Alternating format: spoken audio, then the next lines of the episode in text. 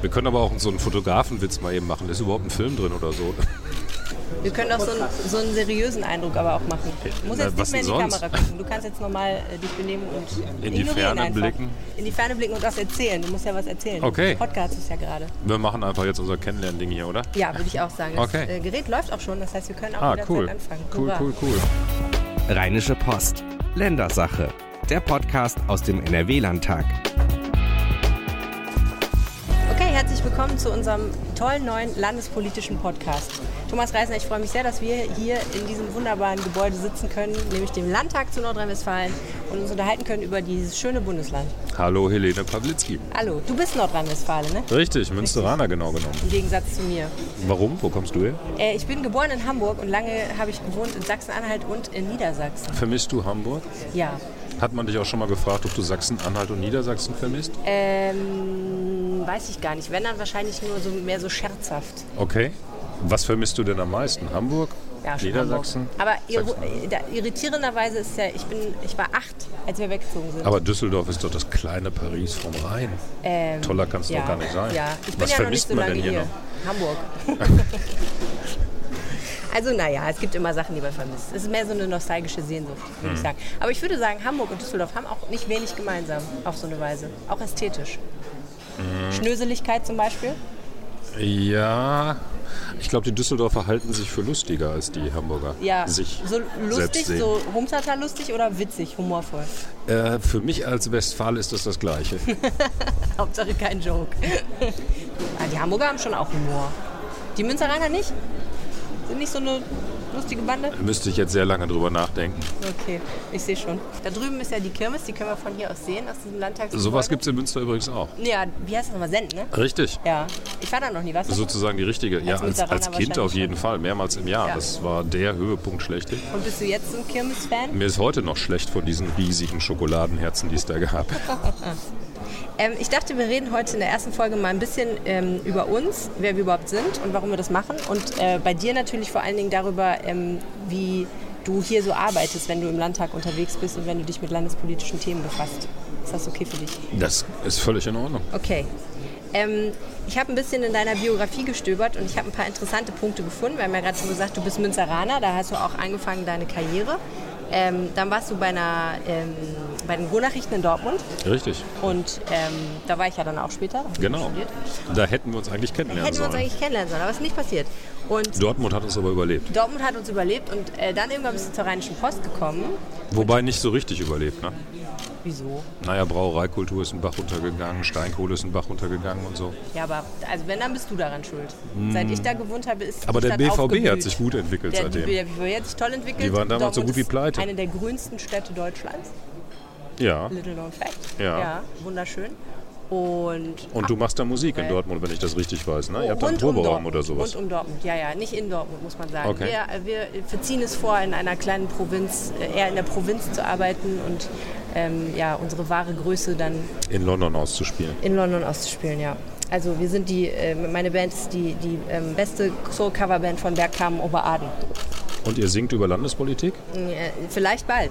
Vielleicht bald. Wenn wir diesen Podcast machen, könnte es natürlich passieren, dass das in unsere Songs auch Eingang findet.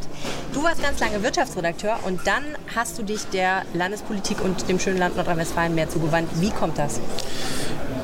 bin auf Umwegen Wirtschaftsredakteur bei der Rheinischen Post geworden und wenn man schon in Düsseldorf arbeitet und der Landtag in Düsseldorf ist, lässt es sich fast nicht vermeiden, dass man da ab und zu auch mal vorbeikommt. Und je öfter ich da war, desto mehr habe ich gemerkt, das ist viel spannender, als ich dachte. Landespolitik hat viel mehr mit Alltag zu tun, als man meint. Wie sieht denn das aus, dein Arbeitsalltag? Also wie kommt man denn eigentlich an die Infos, die du dann publizierst? Was sind so deine wichtigsten Dinge, die du tust?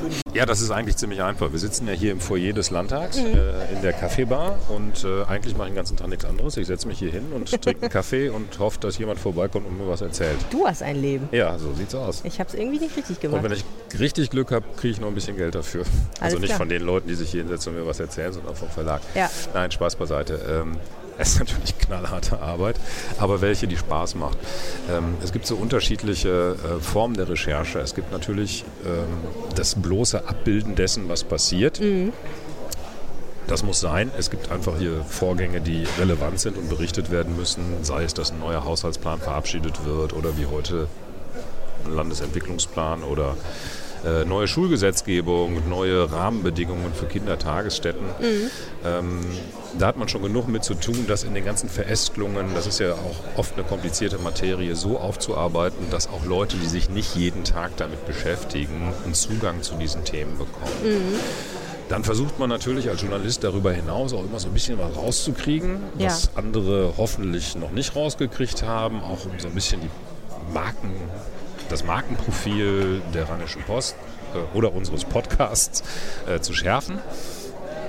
Dafür muss man ähm, so ein paar Techniken entwickeln und auch Kontakte entwickeln, die das ermöglichen. Mhm wenn man sich jeden Tag mit Landespolitik beschäftigt, hört man das Gras manchmal wachsen und dann geht es eben halt darum, die Leute äh, gut zu kennen oder auch die Vorgänge gut zu kennen und die Stellen zu wissen, an denen diese Papiere entstehen, die hm. diese Vorgänge vorbereiten. Und dann kann man sich da so ein bisschen reinfuchsen. Okay, das muss ich mir rede jetzt erklären. sehr nebulös. Ja, ja. Kannst du mal ein Beispiel sagen? Wir, also Journalistenkollegen hören ja nicht zu. Ne, Natürlich ich, ne? nicht. Wir sind vollkommen unter uns, Thomas. Du musst dir keine Sorgen machen. Wahrscheinlich hört niemand zu. Ist, ist, nur, für, ist nur für Leser. Ne? Naja, also es gibt in jedem Apparat, in jeder Behörde gibt es immer auch Leute, die beispielsweise unzufrieden sind. Mhm. Die sind sauer auf ihren Chef, weil sie bei einer Bewerbung übergangen wurden oder die finden einfach irgendetwas nicht in Ordnung mhm. und haben einfach ein Interesse daran, dass das öffentlich wird. Manchmal sind das Leute, die sich intern schon jahrelang die Hacken abgelaufen haben, um das zu ändern, mhm. die einfach auch schon lange dafür gekämpft haben, einen Sachverhalt, den sie als Missstand empfinden, zu korrigieren, aber die beißen auf Granit. Und dann kommen manche von denen auf die Idee, wenn das so nicht geht, dann machen wir es eben halt mal anders öffentlich und dann muss was passieren. Mhm. Und das ist so ein Effekt, von dem wir Journalisten häufig profitieren. Ja. Das ist ein Beispiel. Ja, verstehe. Okay, cool. Und ähm, wie sehr bist du, orientierst du dich an dem, was hier im Landtag so passiert, also auf der Tagesordnung steht? Wie, wie, weit ist es eigenes Themensetting und wie weit ähm, geht man auch einfach von dem aus, was hier jetzt so auf der Agenda steht? Ähm, das ist immer Phasen, das unterscheidet sich immer. Man weiß das morgens nie, das ist ja das mhm. Schöne an diesem Job. Also man scannt natürlich äh, den Stundenplan des Landtages, den es so in dieser Form nicht gibt, aber es mhm. gibt Tagesordnungen, es ist klar, wo, wann welche Ausschüsse sich mit welchen Themen beschäftigen, mhm. worüber debattiert das Plenum in dieser Woche und so weiter. Und da guckt man schon, was sind so die relevanten Themen, mhm. die für unsere Leser, Hörer wichtig sind. Das ist das Pflichtprogramm. Ja. Ähm, Oft hat man aber auch das Glück, dass viele dieser Themen relativ zäh werden und dann entstehen größere Chancen, auch mal was Neues aufzuarbeiten, auch mal selber Themen zu setzen, mhm. auch mal beispielsweise mit Verbänden zu sprechen, mit Mietern zu sprechen. Leute, was brennt euch eigentlich auf den Nägeln? Gibt mhm. es Themen, die die Landespolitik übersieht? Was würdet ihr denn da gerne mal äh, thematisiert wissen?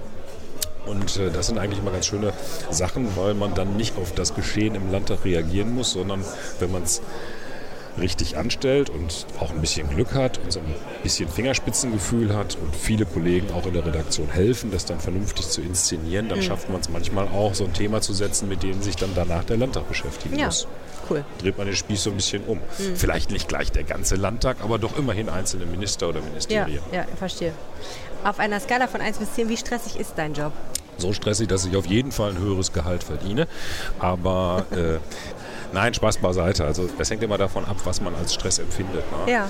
Ähm, ehrlich gesagt, es gibt Tage, Jetzt sind wir doch wieder beim Gehalt. Da macht mir das so viel Spaß, da frage ich mich, warum ich da eigentlich noch Geld für kriege. Ich würde das auch in meiner Freizeit machen. Hm. Aber es gibt auch Tage, an denen man einfach gar nicht mehr weiß, wie man diesen ganzen Berg äh, bewältigen kann. Und dann gibt es natürlich auch ab und zu Themen, die dann doch sehr sperrig sind, mhm. die aber trotzdem zum Pflichtprogramm gehören und wo man sich einfach durchbeißen muss und wo man sich reinfuchsen muss. Und wenn man das dann alles verstanden hat, dann, oder wenigstens halbwegs verstanden hat, dann muss man es dann auch noch so aufbereiten, dass es irgendwie einigermaßen spannend rüberkommt. Und das ist nicht immer bei jedem Thema gleich mhm. einfach. Womit entspannt sich Thomas Reisener? Auch das findet man im Netz heraus. Echt? Ja, pass auf. Ich hab, war ein bisschen überrascht teilweise. Also ich wusste ja, dass du Motorrad fährst. Das stimmt. Okay. Was ich nicht wusste, ist, dass du 2010 mal in einem Porsche 911 Carrera 4S über den Nürburgring geheizt bist. Oh ja, das war. Äh, Tolle Reportage, in der offensichtlich der Satz steht, also ich habe jetzt nur die Bilderstrecke dazu gefunden, Okay. aber darin steht der Satz, Thomas Reisender ist nicht der Einzige, für den die Ideallinie an diesem Tag ein unergründliches Rätsel bleibt. Was Ähm, ich auch ja. gefunden habe, ähm, ist, äh, folgende Interessen werden gelistet unter deinem Namen auf einer Seite. Skifahren, das stimmt. Das mache ich sehr gerne und leidenschaftlich, seit ich vier Jahre alt bin. wow. Radfahren, Das war mal. Kochen, Ja, wenn sich die Gelegenheit ergibt. Also ich kann das ehrlich gesagt überhaupt nicht, aber äh, es macht mir irgendwie Spaß, irgendwelche Substanzen zusammenzurühren und äh, damit rumzuspielen. Kochen slash Alchemie, finde ich sehr sympathisch. Und, Ich hatte als Kind mal einen Chemiebaukasten, das ja, das wahrscheinlich damit vielleicht zusammen. Und Florenz. Ja, das äh, ist so. In ähm, einer längst vergangenen Episode meines Lebens äh, hatte ich eine Freundin, die da gelebt hat und äh, war deswegen häufiger da. Und, äh, Was sich als die Stadtführer Freundin- verdingt. Die, die Freundin gibt es nicht mehr, aber äh, eine ausgeprägte Affinität zu Florenz ist geblieben, ja. Das ist ja interessant.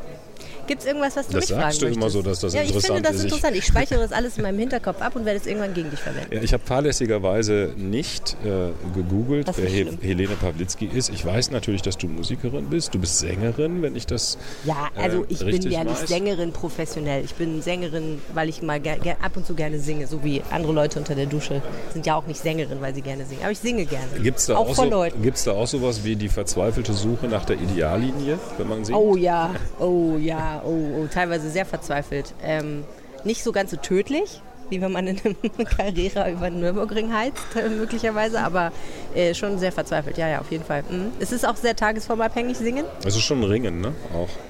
Also singen ist ein Ringen. Also ich sage mal so, es kommt darauf an, wie man es betreibt. An sich ist es natürlich üben, üben, üben, dann kommt man in die Carnegie Hall und ich bin aber ein, äh, von Natur aus ein eher fauler Mensch. Äh, Ich bin froh über die Dinge, die Gott mir gegeben hat und alles, was er mir nicht gegeben hat, äh, das ist halt so, dann muss er dann behalten.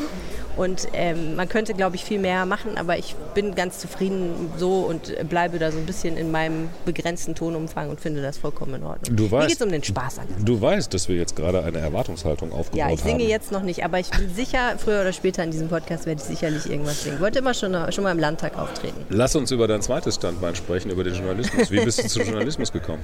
Ich wollte das immer werden, ähm, ohne, bevor ich überhaupt wusste so genau, was das ist. Beziehungsweise es stimmt so nicht. Nein, das stimmt so nicht. Ich wollte ursprünglich, wollte ich gerne, ich habe gerne gelesen, also wollte ich gerne schreiben. Ich habe mir gedacht, es ist doch schön, wenn man gerne liest, als kleines Kind, dann ist es doch eigentlich eine schöne Idee, wenn man dann als Beruf Geschichten schreibt. Dann hat man immer was zu lesen, war die Logik dahinter. Wusste aber nicht so genau, wie das geht und ähm, wusste auch nicht so genau, ob, ob das überhaupt ein Beruf ist so. Und irgendwann habe ich dann gelernt, dass es ja Leute gibt, die für Geld für eine Zeitung schreiben. Und da habe ich gedacht, okay, das ist auch in Ordnung. Weißt du noch, was dein erster Artikel war? Mein erster Artikel, das weiß ich nicht mehr. Du weißt nicht mehr, was dein. Jeder Journalist weiß doch, was der erste Artikel war, den man geschrieben hat. Na, das Problem ist, ich habe, ich habe, also ich müsste gerade drüber nachdenken. Also ich weiß, als ich, als ich in Hannover gewohnt habe, da war ich auf jeden Fall unter 14.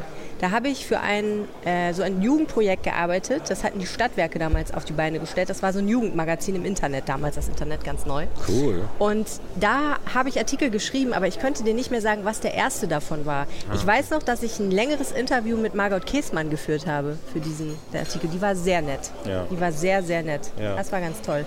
Und ich hatte auch meine ersten journalistischen Fehlleistungen. Ich habe zum Beispiel einen Opernsänger interviewt. Und das Ganze, ich fand den so toll. Wir haben uns in der Kneipe getroffen. Ich war 14. Ich habe mich also mit 14 in, mit einem Opernsänger in der Kneipe getroffen und ich fand den so interessant und so spannend, dass wir uns total verquatscht haben in dieser Kneipe und ich dann hinterher überhaupt nicht mehr wusste, wie ich diesen Artikel schreiben soll. Also das kennt, glaube ich, auch jeder Journalist, dass man irgendwie so ein Thema hat, wo man denkt, ich, ich würde es eigentlich gerne aufschreiben, aber ich weiß, ich, ich bin nicht im Mindset, um den Anpack zu finden. Und dann hast du dir irgendwann gedacht, ich konzentriere mich auf Lokaljournalismus in der Landeshauptstadt Düsseldorf. Ja, genau, so straight war Nee, es war total anders. Ich habe ähm, ich hab nach der Schule Journalistik studiert in, in Dortmund Mhm. und dann habe ich ein Volontariat im Studium gemacht ähm, beim Westdeutschen Rundfunk, Radio, Fernsehen und Online. Und äh, habe nie Lokaljournalismus gemacht. Ich habe Praktika gemacht bei der, bei der Lokalzeitung, als ich ähm, in der Schule war und so, aber ich habe danach nie wieder Lokaljournalismus gemacht und war auch nicht auf meinem Zettel. Und äh, ich habe dann für den WDR als Freier gearbeitet und habe auch nie irgendwelchen politischen Journalismus gemacht, gar nicht. Ähm, ich habe fürs Zeitzeichen gearbeitet und verschiedene andere Redaktionen, so als Freie und habe noch verschiedene andere Sachen gemacht. Und irgendwann habe ich ein Praktikum bei der Financial Times Deutschland gemacht, damals in Hamburg, äh, die dann leider während meines Praktikums, ich hoffe, es gibt da keinen Zusammenhang, aber die ging dann ein. Und äh, von da gibt es aber einen Kontakt zum Leiter der Online-Redaktion bei, ähm, bei RP Online und der hat mich dann irgendwann gefragt, als er dann herkam, ähm, ob ich Lust habe, da zu arbeiten. Und da habe ich gesagt, ja, warum nicht? Und dann bin ich mehr oder weniger äh, unfallmäßig in der Lokalredaktion Düsseldorf gelandet, wo ich als Crossmedia-Redakteurin arbeite. Also dafür verantwortlich bin, dass wir eine schöne multimediale Lokalberichterstattung aus dieser wunderbaren Stadt machen, was super spannend ist. Und da haben wir dann einen Podcast gestartet, der heißt der Rheinpegel. Das ist der Düsseldorf-Podcast der Rheinischen Post. Und äh, jetzt das hier sozusagen mein zweiter RP-Podcast.